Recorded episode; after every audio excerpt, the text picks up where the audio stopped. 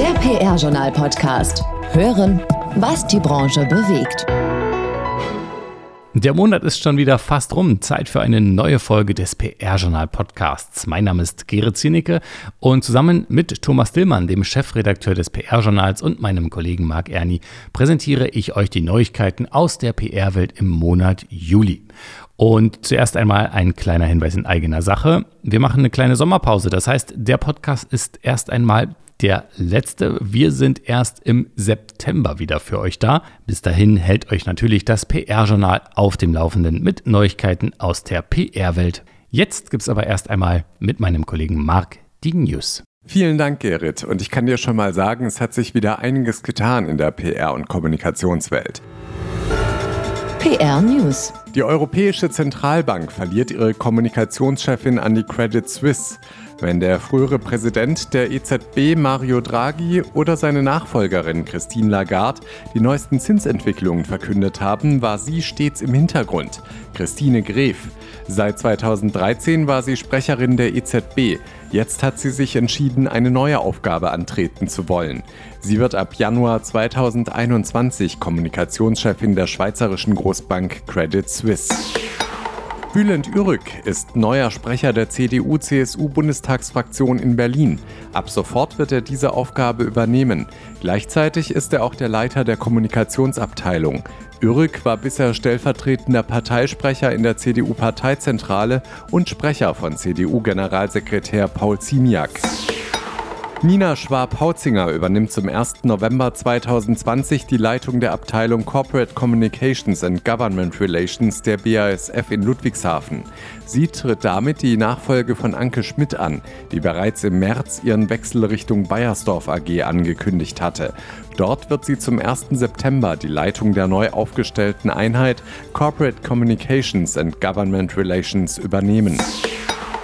Die Staatskanzlei des Landes Mecklenburg-Vorpommern, Referat Landesmarketing, setzt auch weiterhin auf die A&B One Kommunikationsagentur GmbH. Sie wurde erneut mit der Durchführung und Weiterentwicklung der Landesmarketingkampagne MV tut gut beauftragt. A&B One hat sich in einer europaweiten Ausschreibung durchgesetzt.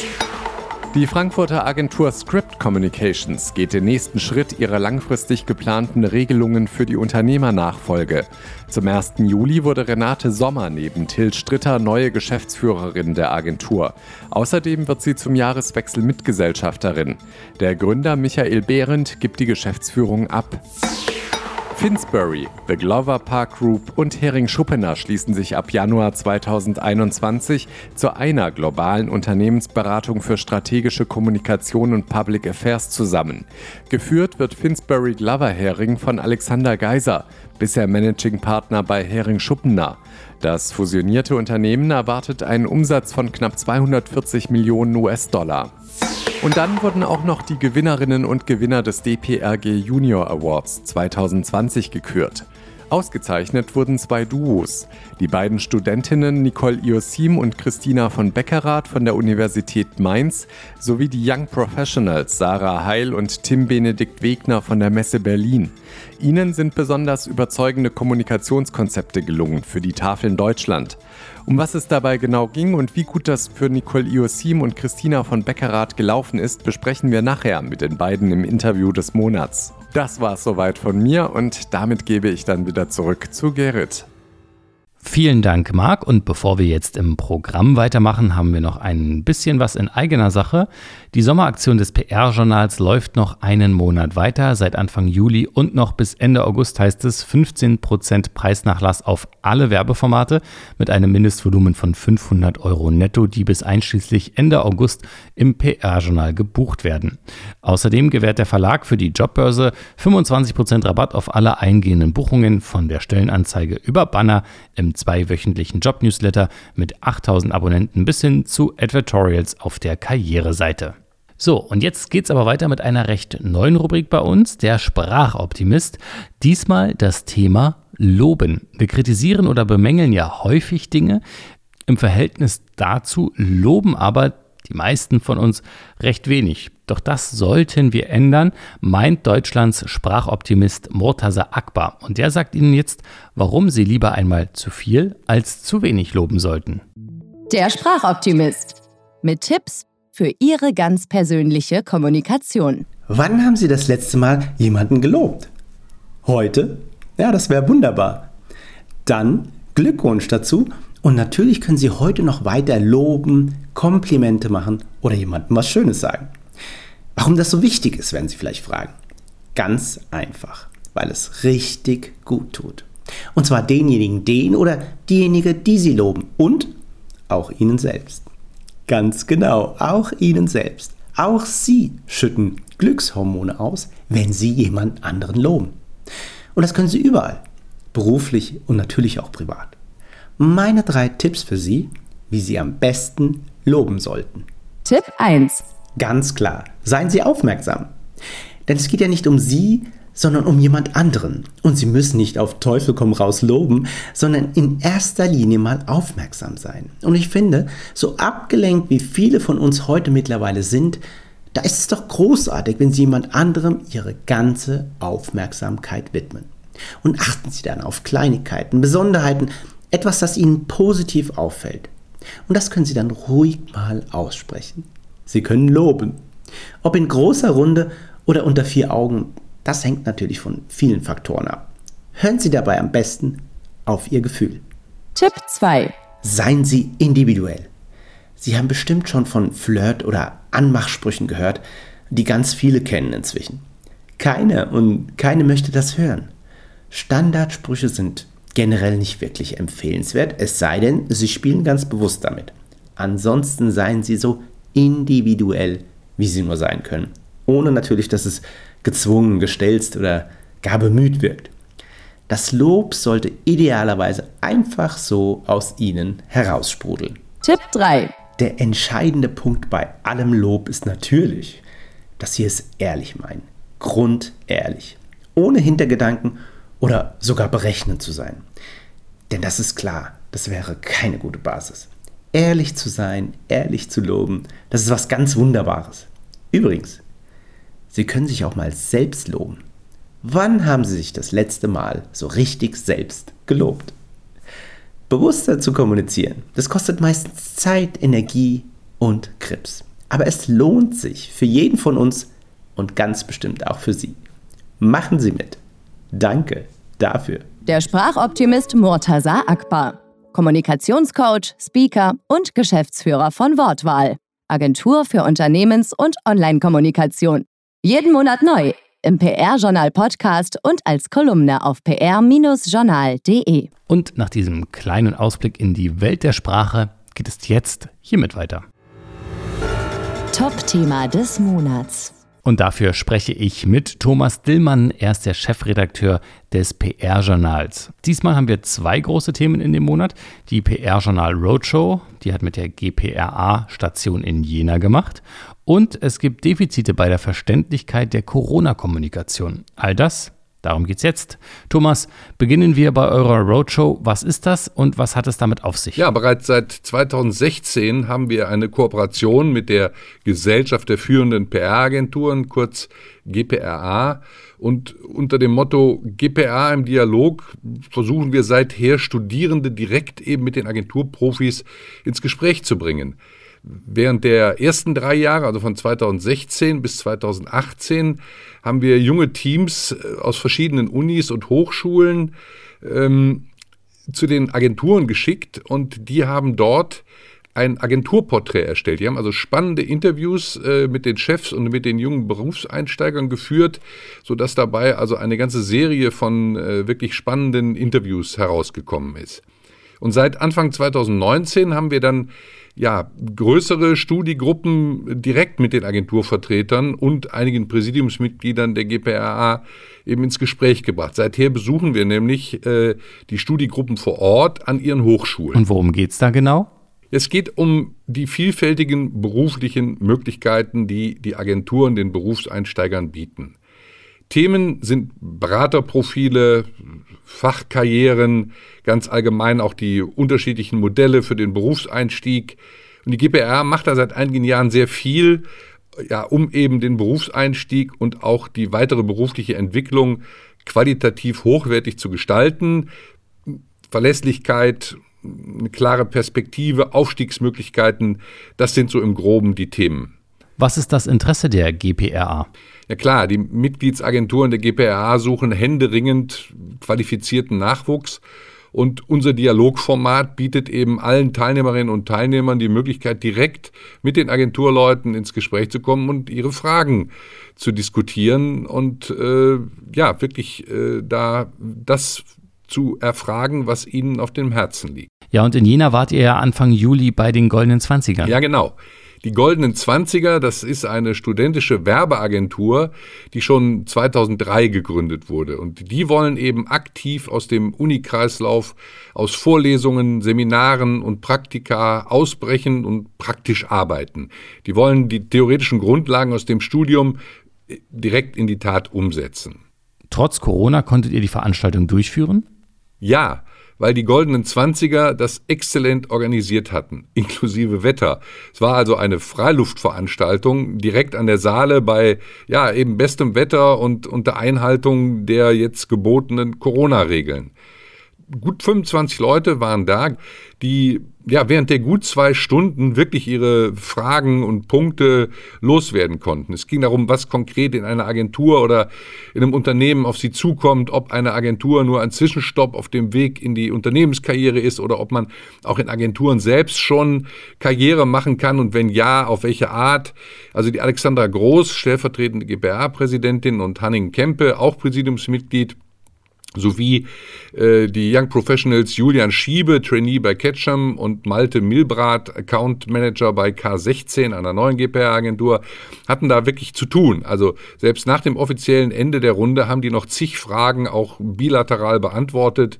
Es war also wirklich zu sehen, dass es eine sehr schöne Atmosphäre war. Das hört sich gut an. Wie geht es denn jetzt weiter mit der Roadshow? Ja, da müssen wir ja gucken. So Corona will, muss man ja fast sagen, stehen in diesem Jahr noch weitere vier Termine an und in Jena war das wirklich schon wirklich ein sehr gelungener Auftakt. Apropos Corona, von dem Thema kommen wir wohl irgendwie so schnell nicht mehr los. Ihr habt im PR-Journal auch eine neue Untersuchung über die Verständlichkeit der Corona-Kommunikation veröffentlicht. Exakt, gerade erst vor ein paar Tagen, am 28. Juli, hat die Universität Stuttgart-Hohenheim eine sogenannte Verständlichkeitsanalyse vorgestellt.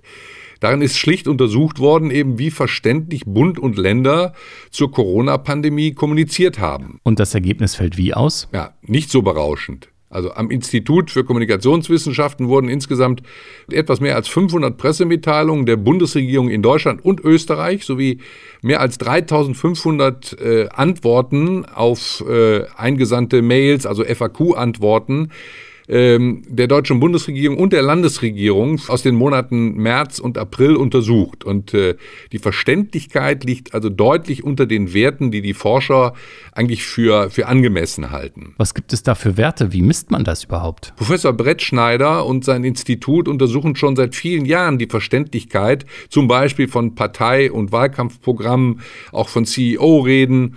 Und dazu haben die einen Verständlichkeitsindex entwickelt. Der reicht von 0, bedeutet schwer verständlich, bis zum Wert 20 leicht verständlich. Wo ist da die Corona-Kommunikation gelandet?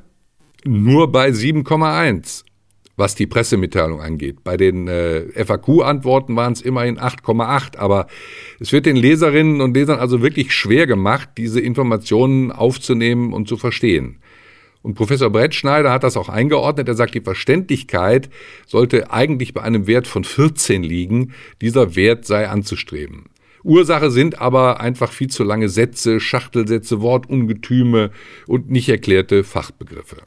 Gut, und wer mehr dazu wissen möchte, einfach den Beitrag im PR-Journal aufrufen und in voller Länge lesen. Außerdem findet sich dort auch ein Link auf die Untersuchung, die man dort natürlich auch downloaden kann. So, Thomas, vielen Dank. Wir hören uns erst Ende September wieder, denn im Monat August setzen wir ja aus. Wir machen einen Monat Sommerpause. Bevor aber der Urlaub ansteht, Thomas, hast du noch ein Interview geführt. Und zwar hast du dich getroffen mit Christina von Beckerath und Nicole Lucim. Beide gemeinsam frisch gebackene Preisträgerinnen des DPRG Junior Awards. Sind beide Masterstudentinnen im Fach Unternehmenskommunikation an der Johannes Gutenberg Universität in Mainz. Auf ein Wort mit Hallo Christina, hallo Nicole. Hallo. Hallo, Schön, dass wir da sein dürfen. Ja, vielen Dank für die Einladung. Sehr gerne. Ja, Christina und Nicole, ihr habt den DPRG Junior Award äh, gewonnen. Wie kam es dazu? Ihr seid beide äh, Masterstudierende in Mainz. Ihr studiert genau Kommunikationswissenschaften oder wie heißt das in, in Mainz? Unternehmenskommunikation. Und wie kam es dazu, dass ihr euch beim DPRG Junior Award beworben habt? Christina. Also das war tatsächlich so, dass Nicole und ich ähm, schon länger von diesem Preis wussten. Durch unser ehrenamtliches Engagement bei Komoguntia ähm, haben wir nämlich eben schon viel von der DPRG mitbekommen. Komoguntia ist die äh, Studierendenvertretung, die sich mit PR und Kommunikation beschäftigt, wo wir als PR-Journal auch schon zu Gast waren. Das sei nur für unsere Hörer noch hinzugefügt. Genau, das ist die PR-Initiative in Mainz, wo wir beide eben aktiv im Vorstand waren. Und daher waren wir ähm, quasi, haben wir schon vom Deutschen PR-Preis gehört und ähm, zur Teilnahme kam es dazu, dass ähm, im Oktober letzten Jahres äh, ich bei der Ausschreibung gesehen habe, dass die Tafel Deutschland dieses Jahr quasi die Aufgabe stellt, die man im Rahmen ähm, dieser Ausschreibung eben durch ein Kommunikationskonzept beantworten soll oder lösen soll. Und ähm, ich fand es super spannend und habe dann quasi unter meinen Kommilitonen gefragt, wer Lust hätte, mit mir eben bei diesem Preis teilzunehmen. Und Nicole hat sich direkt gemeldet und äh, ja, war die erste, die mir geschrieben hat und gesagt hat, ich wäre auf jeden Fall dabei, lass das, äh, lass das zusammen machen. So kam es dazu. Dann steigen wir mal ein, Nicole. Ja. Äh, worum ging es genau? Was war die Aufgabenstellung? Also es ging darum, eben junge Teilnehmer, also unter 30-Jährige dazu zu motivieren, zur Tafel zu gehen und dort eben ehrenamtlich mitzuhelfen, weil eben diese jungen Helfer gebraucht werden. Weil es sind halt überwiegend ältere Menschen, die dort sich ehrenamtlich engagieren, aber die können halt bestimmte Aufgaben nicht so gut erfüllen. Und deswegen braucht es eben dieses ehrenamtliche Engagement von jüngeren Menschen.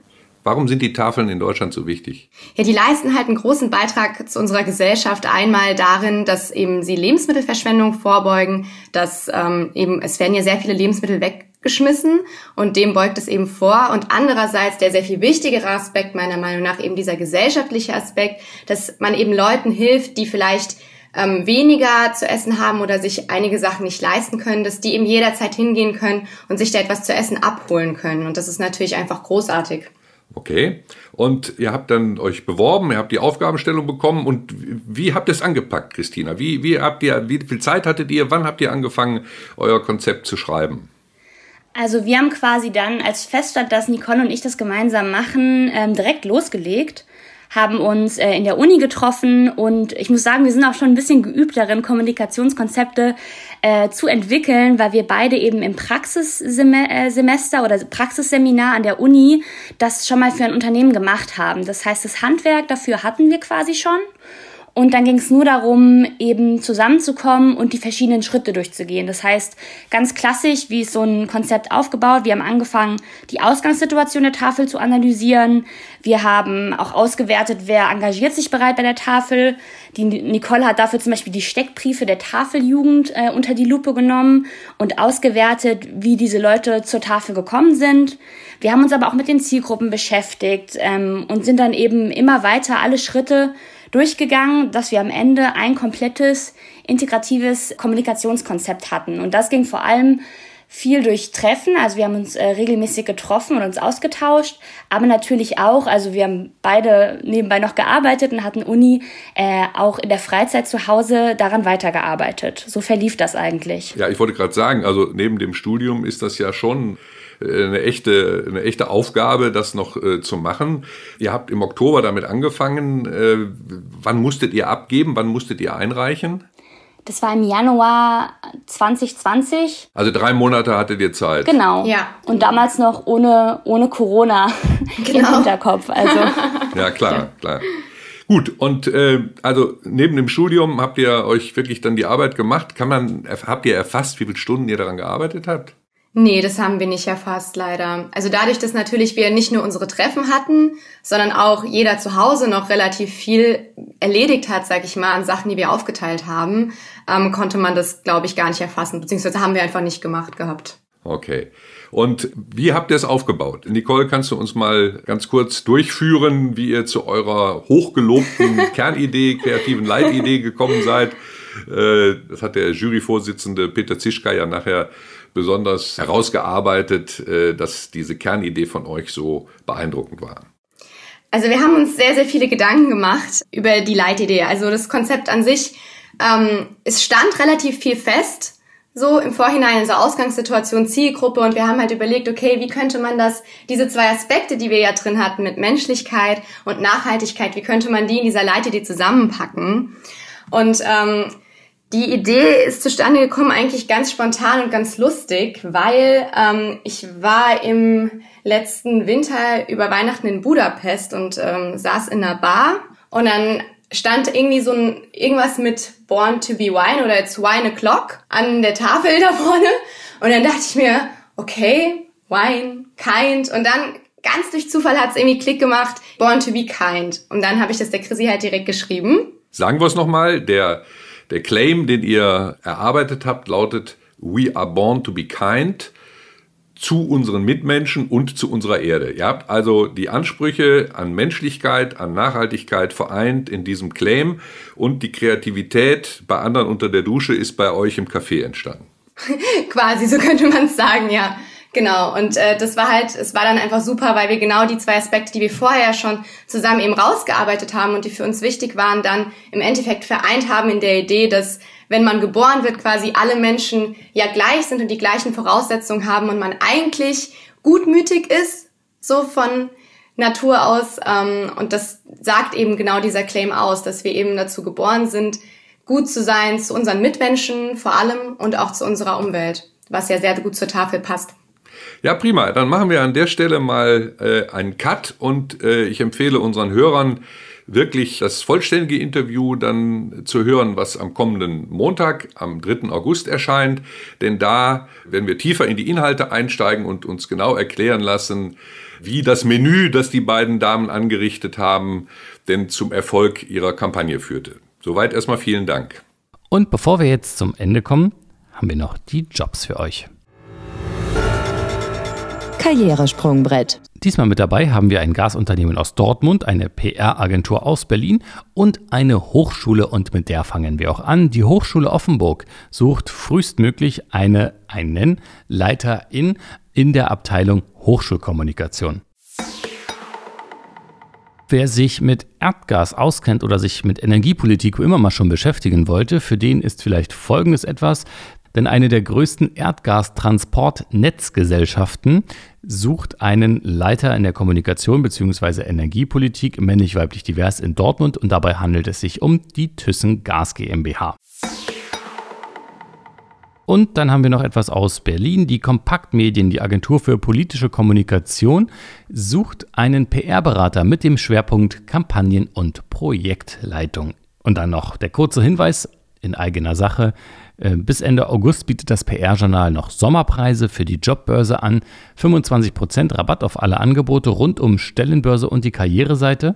Die PR-Journal Jobbörse ist und bleibt die Top-Adresse für gut qualifizierte Fachkräfte aller Karrierelevel. Und das war's dann jetzt auch schon mit dem PR-Journal-Podcast für den Monat Juli. Ich sag's, glaube ich, jetzt zum dritten Mal. Bitte seht's mir nach. Im August machen wir eine Sommerpause. Das heißt, da könnt ihr uns hier im Podcast leider nicht hören, aber falls ihr eine Folge verpasst habt, könnt ihr das jederzeit nachholen. Ansonsten hören wir uns dann wieder Ende September. Bleibt gesund. Bis dahin. Alles Wissenswerte aus der PR- und Kommunikationsbranche und mehr Jobs gibt's zum Nachlesen auf pr-journal.de. Produziert wurde dieser Podcast in Zusammenarbeit mit All Media Channels den Audioexperten für Radio, PR und Podcasts.